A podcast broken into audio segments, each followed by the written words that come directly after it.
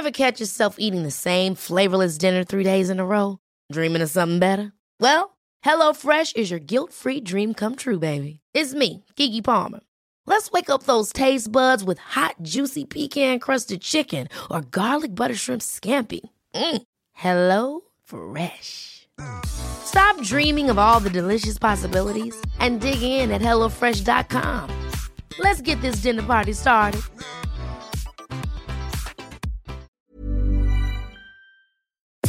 Nous sommes en guerre.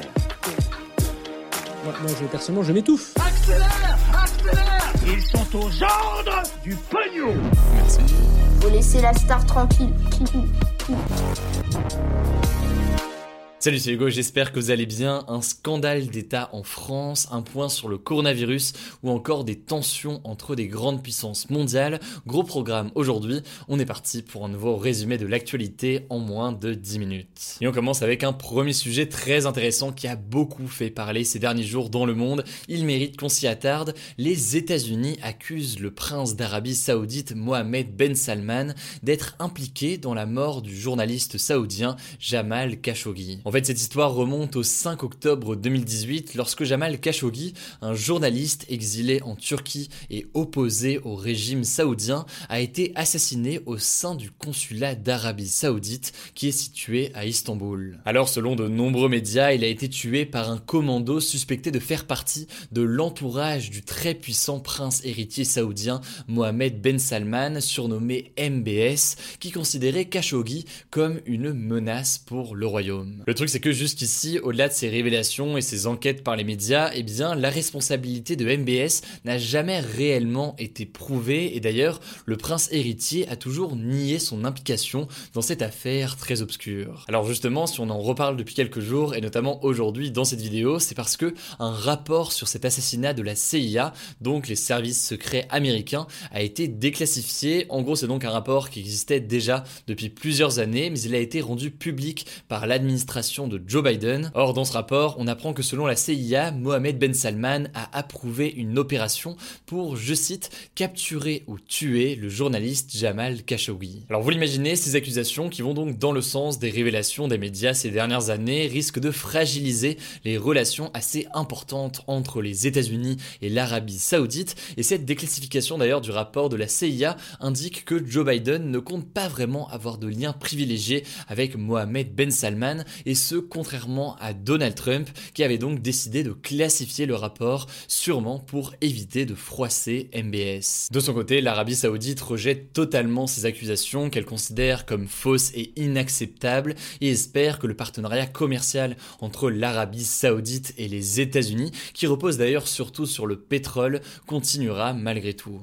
Au passage, si c'est un sujet qui vous intéresse, je vous recommande vivement ce livre que je suis en train de lire en ce moment, Blood and Oil, qui a été écrit par deux journalistes, Bradley Hope et Justin Check. En fait, c'est une enquête tout simplement sur euh, Mohamed Ben Salman, mais qui est rédigée, disons, euh, sous forme d'un récit. Donc c'est très très prenant en termes de lecture, c'est très bien écrit et très prenant. Il y a plein de détails, c'est assez euh, assez fou. Voilà, petite recommandation en termes de livre. Si je peux vous faire des recos de temps en temps, c'est pas mal. Le livre est seulement dispo en anglais, donc pas de dispo en français pour le moment. Mais voilà, ça vaut le coup. Donc n'hésitez pas, je mets ça ça vous plaît, ce sujet vous intéresse.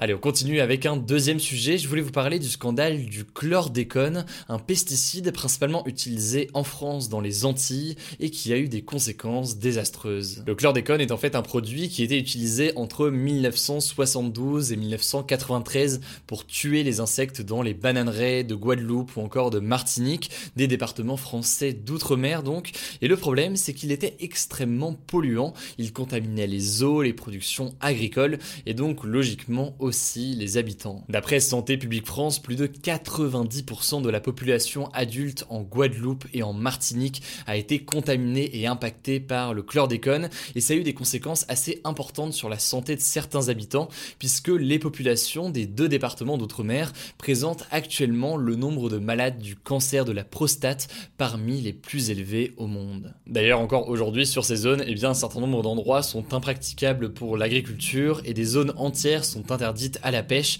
car le chlordécone a tout contaminé. La bonne nouvelle, heureusement disons, c'est que depuis 1993, l'insecticide est interdit, mais en l'occurrence, les habitants accusent l'État français et les exploitants d'avoir empoisonné leurs îles alors que la toxicité du produit était pourtant connue depuis les années 60, soit bien avant qu'on commence à l'utiliser sur les deux territoires. Alors plusieurs assauts de Martinique et de Guadeloupe ont déposé plainte en 2006 dans le but d'obtenir des dédommagements financiers de la part de l'État. Problème, il y a quelques jours, les juges parisiens responsables de l'affaire ont expliqué que le procès pourrait ne jamais avoir lieu. La justice appelle ça tout simplement un non-lieu. Je vous la fais courte, mais en gros, selon les juges, les faits sont trop vieux pour lancer des sanctions et dans le droit, au-delà de 20 ans après un crime, il est trop tard pour poursuivre le ou les responsables. C'est ce que l'on appelle la prescription des faits. Évidemment, vous l'imaginez, ça n'a pas du tout plu aux habitants qui se sont réunis par milliers en Martinique pour manifester. Ils étaient aussi une centaine en Guadeloupe ou encore à Paris.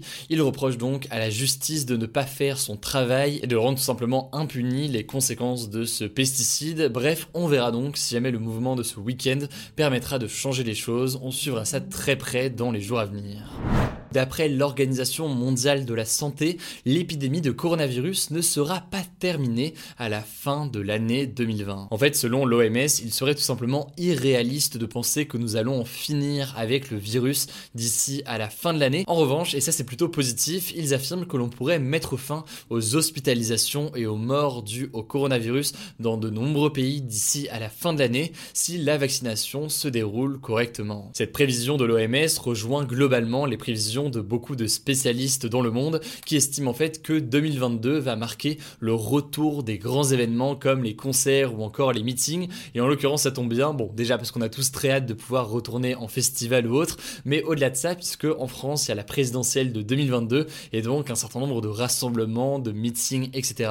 sont évidemment prévus. En fait, c'est ce que dit notamment l'épidémiologiste français Yves Bisson. En gros, pour lui, on est entré dans la fin du début de cette pandémie et d'après lui, ce a changé en 2021 et ce qui change en ce moment, c'est qu'on n'est plus passif face au coronavirus. En 2021, il y a le début de la vaccination et chaque jour, avec cette vaccination, eh bien, on se rapproche d'une sortie de cette pandémie puisque on se protège au fur et à mesure contre le virus. Donc là, vous l'aurez compris, on se projette vers 2022 pour un retour à la normale, disons, mais après, tout dépend de ce qu'on entend par retour à la normale, car avant le retour des grands événements, les grands festivals ou autres, il y aura probablement le retour des bars et des restaurants, et ça en l'occurrence beaucoup de spécialistes estiment que ça arrivera d'ici cet été en France. En effet, la vaccination sera déjà bien avancée et la météo pourra permettre de réduire la transmission du virus car les gens seront beaucoup plus souvent dehors où le virus se propage beaucoup moins. Bon alors après malheureusement il faut bien voir que tout n'est pas sûr à 100% déjà parce que on ne sait pas combien de temps l'efficacité du vaccin pourrait durer.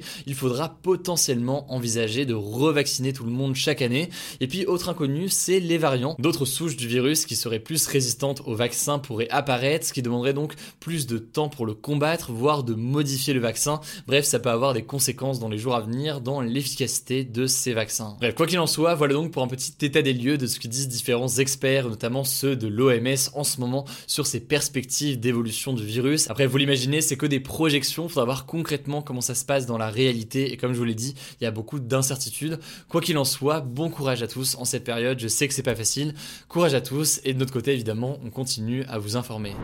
Allez, comme chaque jour, on passe aux actualités en bref avec cette première info, toujours en France, après la condamnation hier de l'ancien président de la République Nicolas Sarkozy pour corruption et trafic d'influence, eh bien le ministre de l'Intérieur Gérald Darmanin lui a apporté, je cite, son soutien amical. Il a rappelé le respect qu'il avait pour Nicolas Sarkozy qu'il décrit comme un grand président de la République, mais le truc c'est que ces déclarations n'ont pas plu à un certain nombre de politiques et à certains internautes qui estiment qu'un ministre de l'Intérieur ne doit pas prendre position et commenter une récente décision de justice, notamment lorsque c'est pour soutenir une personne condamnée pour corruption. Deuxième actu, direction le Nigeria où 279 adolescentes kidnappées vendredi dernier dans leur pensionnat au nord-ouest du pays par des hommes armés ont été heureusement libérées. Les autorités ont en effet annoncé que toutes les jeunes filles qui avaient été kidnappées étaient désormais en sécurité et en bonne santé, mais il s'agit de la quatrième attaque d'école en moins de trois mois dans cette région où des groupes criminels appelés bandits organisent des enlèvements contre des rançons depuis plus de dix ans. À noter au passage que ce groupe d'hommes armés cette fois-ci n'était pas affilié au groupe djihadiste Boko Haram et agit principalement pour l'argent et non pour des raisons idéologiques. Enfin, au passage, pour autre info, on fera un petit point demain sur la question des vaccins puisqu'il y a pas mal de nouveautés ces derniers jours. Donc, dans le format des actus du jour de demain, mais aussi sur Instagram, dans nos résumés quotidiens de l'actualité qu'on poste là-bas, on fera un petit point sur la question des vaccins qui évolue pas mal donc ces derniers jours. Voilà, c'est la fin de ce résumé de l'actualité du jour. Évidemment, pensez à vous abonner pour ne pas rater le suivant, quelle que soit d'ailleurs l'application que vous utilisez pour m'écouter. Rendez-vous aussi sur YouTube et sur Instagram pour d'autres contenus d'actualité exclusifs. Écoutez, je crois que j'ai tout dit, prenez soin de vous et on se dit à très vite. Imagine the softest sheets you've ever felt. Now imagine them getting even softer over time. That's what you'll feel with Bowl and Branch's organic cotton sheets. In a recent customer survey, 96% replied that Bowl and Branch sheets get softer with every wash. Start getting your best night's sleep in these sheets that get softer and softer for years to come. Try their sheets with a 30-night guarantee. Plus, get 15% off your first order at bowlandbranch.com. Code BUTTERY. Exclusions apply. See site for details.